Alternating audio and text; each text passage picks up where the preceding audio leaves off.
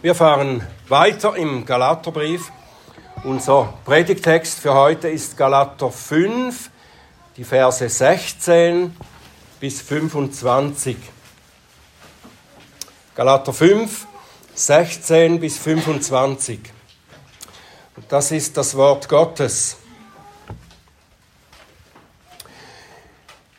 Ich sage aber, wandelt im Geist, und ihr werdet die Begierde des Fleisches nicht erfüllen. Denn das Fleisch begehrt gegen den Geist auf, der Geist aber gegen das Fleisch. Denn diese sind einander entgegengesetzt, damit ihr nicht das tut, was ihr wollt. Wenn ihr aber durch den Geist geleitet werdet, seid ihr nicht unter dem Gesetz. Offenbar aber sind die Werke des Fleisches, es sind Unzucht, Unreinheit, Ausschweifung, Götzendienst, Zauberei, Feindschaften, Streit, Eifersucht, Zornausbrüche, Selbstzüchteleien, Zwistigkeiten, Parteiungen, Neidereien, Trinkgelage, Völlereien und dergleichen. Von diesen sage ich euch im Voraus, so wie ich vorher sagte, dass die, die so etwas tun, das Reich Gottes nicht erben werden. Die Frucht des Geistes aber ist Liebe, Freude, Friede, Langmut, Freundlichkeit, Güte, Treue, Sanftmut, Enthaltsamkeit. Gegen diese ist das Gesetz nicht gerichtet. Die aber dem Christus Jesus angehören, haben das Fleisch samt den Leidenschaften und Begierden gekreuzigt. Wenn wir durch den Geist leben, so lasst uns auch durch den Geist wandeln. Lasst uns nicht nach eitler Ehre trachten, indem wir einander herausfordern, einander beneiden. Himmlischer Vater, wir danken dir für dein wunderbares Wort, das auch so viel Anweisung zu einem Leben vor dir aus deinem Geist, aus deiner Kraft uns gibt. Bitte hilf, Herr, dass wir das gut verstehen, dass wir aufmerksam hören können und unsere Herzen berührt und verändert werden, so wie das, dass wir deinem Wort Folge leisten können. Öffne du meine Lippen, dass sie deinen Ruhm verkünden. Amen. Hast du dich auch schon einmal gefragt, Warum kann es nicht einfacher sein, als Christ ein gottgefälliges Leben zu führen? Wenn ich doch von der Macht des Teufels und der Sünde befreit bin, so wie wir das in diesem Brief auch immer wieder gelesen haben, warum habe ich dann immer noch mit allen möglichen Neigungen zum Ungehorsam und zum Bösen zu kämpfen? Und warum muss der Apostel Christen ermahnen, in Vers 15, seht zu, dass ihr nicht voneinander zerfleischt werdet. Warum? Wenn ich die Liste anschaue in Vers 19 und 20 hier und von Unreinheit, Feindschaft, Hader, Zorn, Selbstsucht, Neid und so weiter lese und wenn ich ehrlich bin, muss ich sagen, solche Dinge sind in meinem Leben vorhanden. Warum kann ich sie nicht einfach in der Vergangenheit, in, in der Zeit, bevor ich in Christus war, zurücklassen? Es heißt doch auch im 2. Korinther 5, Vers 17, wenn jemand in Christus ist, so ist er eine neue Kreatur. Das Alte ist vergangen. Siehe, Neues ist geworden. Gott hat in seiner Weisheit beschlossen, neben der neuen Natur, die er uns schenkte, auch unsere alte Natur noch bestehen zu lassen.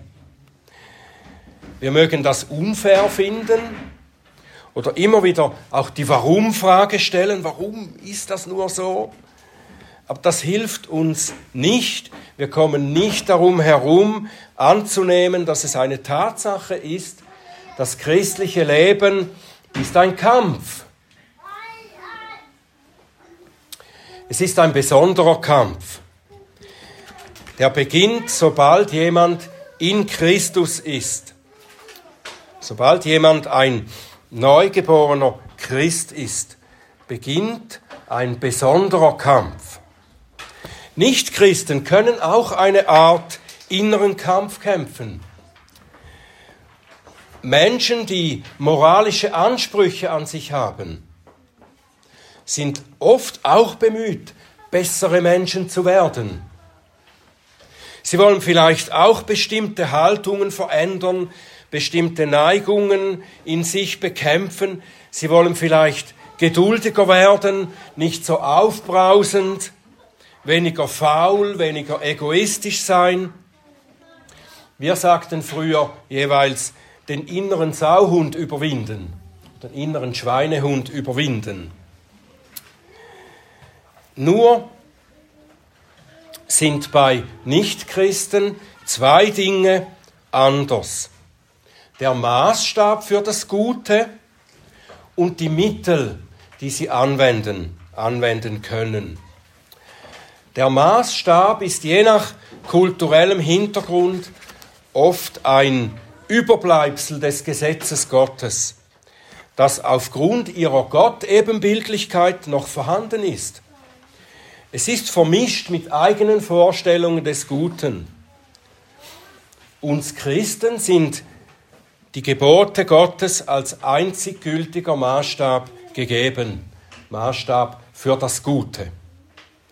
Und das Mittel, sich zu verbessern, das ist bei Nichtchristen die Kraft und die Geschicklichkeit ihrer eigenen menschlichen Natur. Und hier ist der große Unterschied. Der Apostel Paulus zeigt uns, dass wir a. durch unsere eigene Kraft nicht erreichen können, dass wir wirklich verändert werden, so wie Gott das möchte für uns. Und b. dass Gott uns die Mittel gegeben hat, um wirkliche Veränderung herbeizuführen. Paulus schrieb schon im Römerbrief,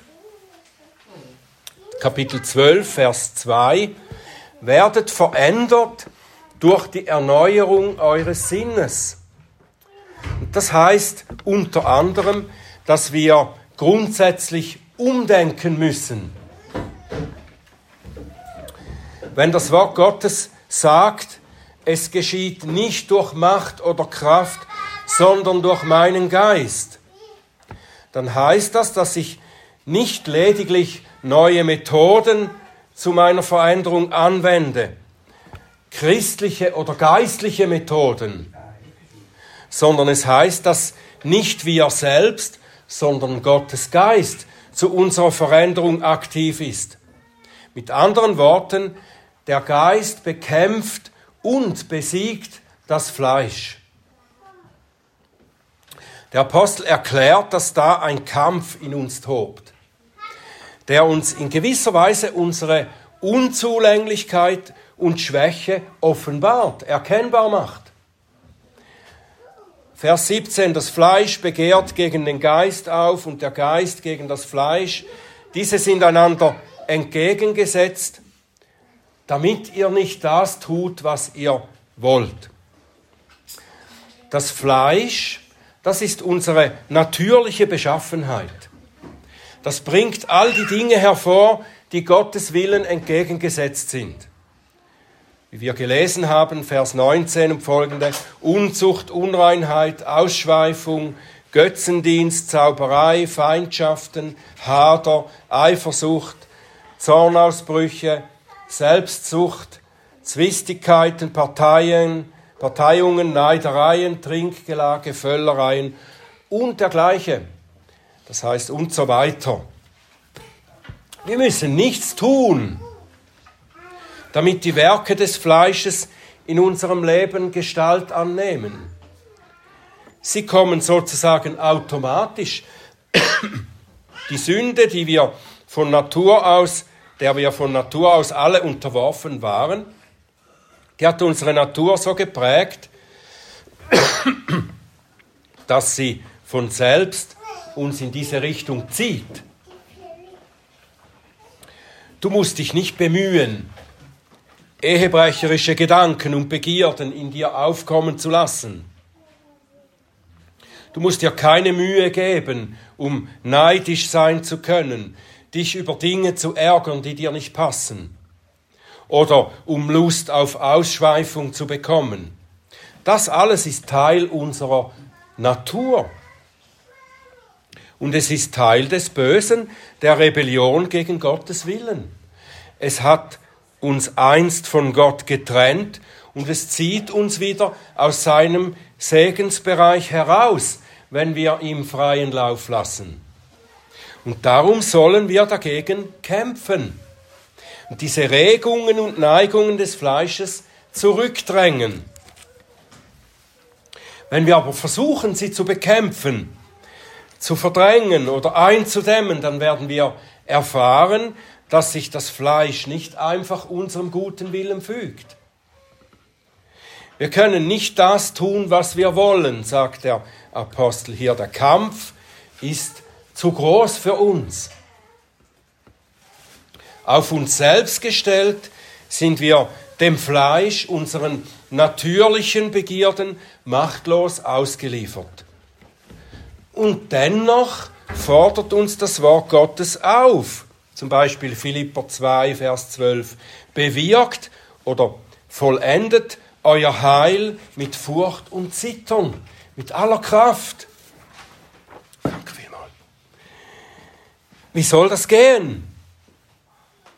Ich kann nichts bewirken gegen meine sündige Natur und ihre Neigungen, trotzdem soll ich das mit Furcht und Zittern tun.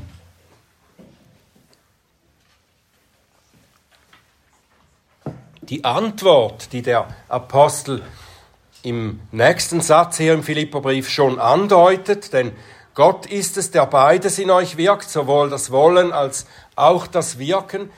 Diese Antwort gibt er uns dann auch im Galaterbrief 5, Vers 16. Wandelt im Geist. Dann werdet ihr die Lust des Fleisches nicht erfüllen. Das Geheimnis ist, dass wir den Kampf nicht selbst führen, das heißt nicht durch unsere eigene natürliche Kraft. Wir können nicht Fleisch mit Fleisch bekämpfen. Als Reformierte glauben wir ja insbesondere unter anderem der Lehre der totalen Verderbtheit des natürlichen Menschen. Und diese Lehre besagt, dass jede Faser unserer Natur von der Sünde durchzogen und beeinflusst ist. Nicht nur äußere, der äußere, sondern der innere Mensch, das Herz, der Verstand, der Wille, alles. Und somit sind wir von Gottes Hilfe und seinem mächtigen Wirken abhängig, um jede noch so kleine Regung der Sünde zu überwinden. Und diese Hilfe gibt er uns indem er uns durch die neue Geburt den Heiligen Geist in uns wohnen lässt. Durch den Geist lehrt er uns nicht nur alle Wahrheit über Gott, über Christus, über sein Heil, sondern er versieht uns auch mit Kraft. Aus dieser Kraft zu leben bedeutet, im Geist zu wandeln. Im Geist zu wandeln bedeutet nicht, dass wir von Gott so eine Art geistliche Energie bekommen, die wir dann selbstständig gebrauchen können, um damit zu kämpfen. Oder dass wir, wie ich es schon angedeutet habe, eine Art geistliche Methode erlernen, um unseren inneren Schweinehund zu überlisten oder zu überwinden.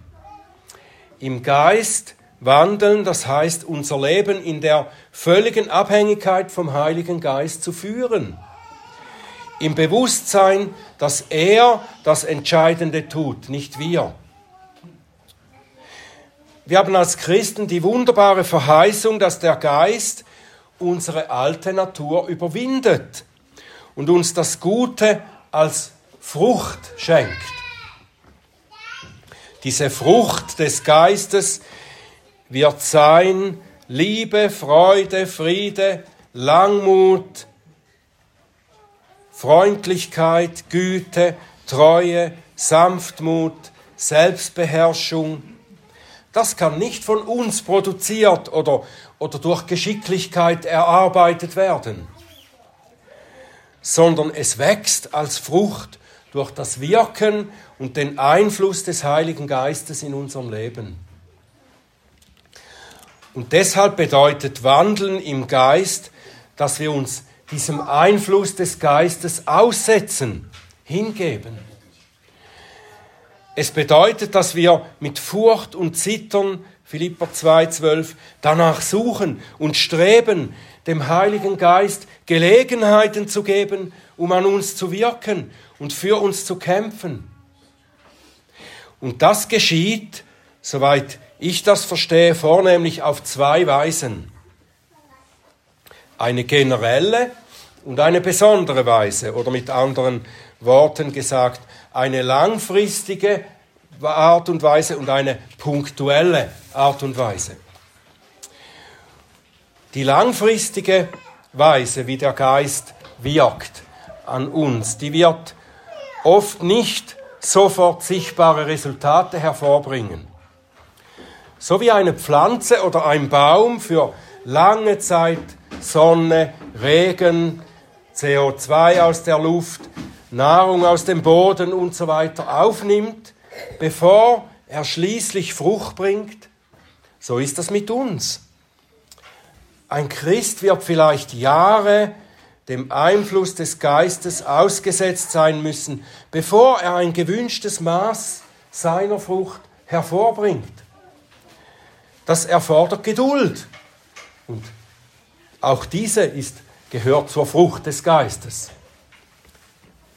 Und der Geist wird auch oft nicht die Frucht zuerst hervorbringen, die wir selbst am wichtigsten finden. Der Geist weht, wo er will. Wichtig für uns ist, dass wir uns seinem Einfluss aussetzen, hingeben. Und das geschieht wie? Das geschieht, indem wir seine Mittel benutzen, die er uns dazu gegeben hat. Und diese Mittel, die nennt man auch die gewöhnlichen Mittel der Gnade. Das ist erstens Gottes Wort, das der Heilige Geist zu diesem Zweck inspiriert hat. 2. Timotheus 3, Vers 16.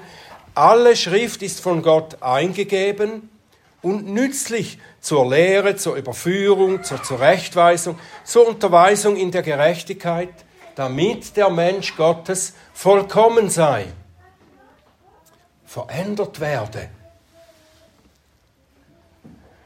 Das Wort Gottes sollen wir allein zu Hause studieren, mit dem Ehepartner, in der Familie, mit den Kindern, es auch gemeinsam als versammelte Gemeinde hören und studieren, so oft wir nur Gelegenheit dazu haben.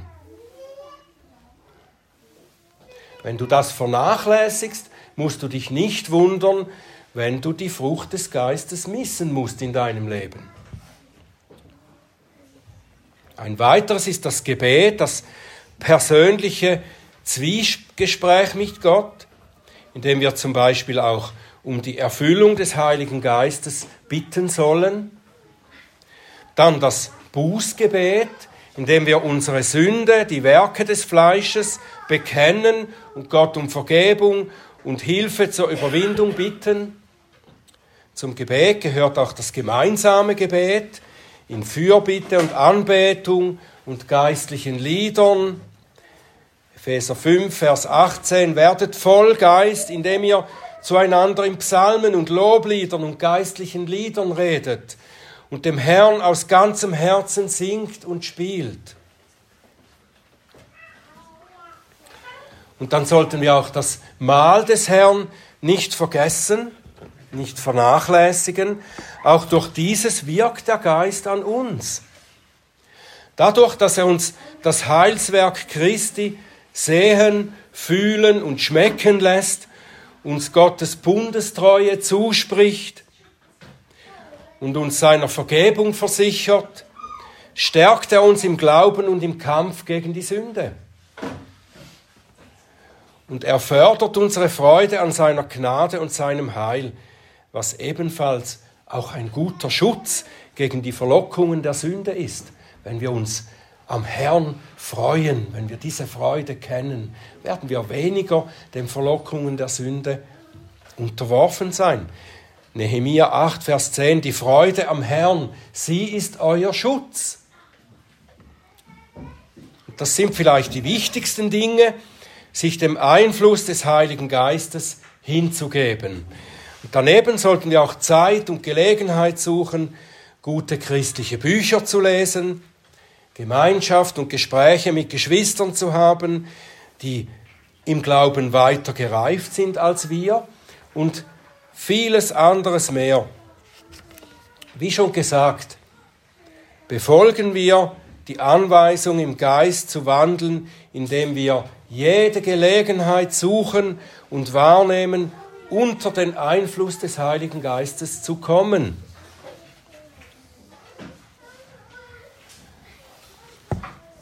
Der Herr wird seine Verheißung wahrmachen und seine Frucht in uns wachsen lassen. Und wenn du nach vielen Jahren Christsein keine oder ungenügende geistliche Frucht siehst, wie sie hier beschrieben ist in Vers 22 und 23, oder wenn du erfährst, dass du im Kampf gegen die Sünde, die Werke des Fleisches ständig erfolglos bist und darin gefangen bleibst, dann solltest du dich vielleicht zuerst fragen, ob du tatsächlich die Mittel der göttlichen Gnade genutzt hast, genügend genutzt hast. Ich habe erwähnt, dass es nicht nur eine langfristige Weise gibt, wie der Heilige Geist den Kampf gegen die Sünde in uns führt, sie ihm zu überlassen, dem Kampf ihm zu überlassen. Es gibt auch eine äh, punktuelle Weise möchte ich sie nennen. Ich meine damit die Beantwortung der Frage, wie wir das im Kampf gegen aktuelle Versuchungen zur Sünde umsetzen können. Wie kann ich dem Heiligen Geist diesen Kampf überlassen, in Versuchungen siegreich zu sein? Ich kann das am besten tun, indem ich mir im Moment der Versuchung zuerst bewusst mache, dass ich selbst mit meiner Kraft hilflos bin und sicher unterliegen werde. Ich brauche einen starken Helfer, der den Kampf für mich übernimmt. Ich kann das vielleicht mit einem Beispiel illustrieren, das mir einmal sehr hilfreich war. in der Versuchung, da klopft die Sünde an meine Tür. Wenn ich hingehe und öffne, um ihr vielleicht zu sagen, geh weg, ich will nichts von dir wissen, dann habe ich wahrscheinlich schon verloren. Die Sünde erscheint da zu attraktiv und sie ist zu schlau im Argumentieren. Sie wird mich umstricken. Was tue ich dann? Ich erinnere mich in der Versuchung, dass der Herr Jesus durch den Heiligen Geist bei mir wohnt. Ich bitte ihn, mit der Sünde, die vor der Tür steht, umzugehen. Er kann von ihr nicht versucht werden. Er hat sie bereits endgültig besiegt. Und bevor er zur Tür geht, um sie wegzujagen, ist sie schon verschwunden. Vielleicht hinkt das Beispiel oder es sagt dir gar nichts. Was ich meine, ist, dass wir die Versuchung, den natürlichen Neigungen unseres Fleisches nachzugeben, nicht bestehen, nicht überwinden können, indem wir uns gewaltig anstrengen, uns zusammenreißen. Wir können uns auf die Kraft des Heiligen Geistes besinnen und beten, Herr, da ist diese Versuchung wieder. Ich weiß, dass ich nichts ausrichte. Ich glaube, ich will nicht einmal wirklich dagegen ankämpfen. Die Sache ist zu verlockend und ich bin zu schwach. Hilf du, Herr, übernimm du den Kampf und töte du die Begierden meines Fleisches. Und wenn ich mich doch überlisten lasse und versage, dann tue ich Buße. Ich bekenne meine Sünde, nehme seine Vergebung an und gehe weiter. Solange wir auf dieser Welt leben, werden wir in diesem Kampf stehen. Und wir werden auch versagen, immer wieder. Erinnert mich an Petrus, der gesagt hat zu dem Herrn, Herr, ich werde dich nicht verleugnen, ich werde dich nicht verlassen, ich werde mit dir durch dick und dünn gehen, ich werde sterben für dich, wenn es sein muss. Und das sagt der Herr zu Petrus, du wirst mich verleugnen, noch bevor der Hahn wieder gekräht hat. Wir werden erleben, dass wir, so wie Petrus, versagen werden, wenn wir das Gefühl haben, besonders dann, wenn wir das Gefühl haben, wir seien stark genug in diesem Kampf. Wir werden in diesem Kampf stehen. Und wie ich anfangs sagte, hat Gott in seiner unerforschlichen Weisheit beschlossen, bei unserer Neugeburt die alte Natur nicht wegzunehmen. Er ließ sie mit gutem Grund neben der neuen Natur bestehen bleiben. Vielleicht tut er das vor allem deshalb, weil er uns lehren will, mehr und mehr zu verstehen, wie wir tatsächlich beschaffen sind. Wie sehr wir ihn und seine Erlösung und seine Vergebung brauchen. Und er will, dass wir uns mehr und mehr ausstrecken nach der Frucht des Geistes, die uns durch den Sündenfall abhanden gekommen ist. Und er will, dass wir deshalb seine Nähe suchen und begehren, mehr und mehr ihm ähnlich gemacht zu werden. Werden wir nicht viel mehr seine Gnade erkennen, wenn wir ihr gegenüber unsere Unwürdigkeit erkennen. Je mehr wir unter unserer eigenen Sündhaftigkeit leiden und stöhnen, desto mehr erkennen wir den Wert und die Herrlichkeit von Gottes Heiligkeit. Je mehr uns der Schmutz unserer Sünde bedrückt und beschämt, desto mehr schätzen wir seine Reinigung davon. Unser Leben als Christ bleibt ein Kampf, der auch mit Niederlagen und Frustration über unsere Sünde einhergeht. Aber es ist auch ein aussichtsreicher Kampf. Wenn wir es lernen, im Geist zu wandeln und den Heiligen Geist für uns kämpfen zu lassen. Lasst uns in Dankbarkeit zurückschauen auf das, was er bereits in und an uns verändert hat und in Hoffnung nach vorne schauen, im Glauben an die Verheißung, dass er all die Frucht des Geistes noch in uns wirken wird. Seht, welch eine Liebe uns der Vater gegeben hat, dass wir Kinder Gottes heißen sollen, und wir sind es. Deswegen erkennt uns die Welt nicht, weil sie ihn nicht erkannt hat. Geliebte, jetzt sind wir Kinder Gottes und es ist noch nicht offenbar geworden, was wir sein werden. Wir wissen, dass wir, wenn es offenbar werden wird, ihm gleich sein werden. Denn wir werden ihn sehen, wie er ist. Und jeder, der diese Hoffnung hat, reinigt sich selbst, so wie er rein ist. Amen.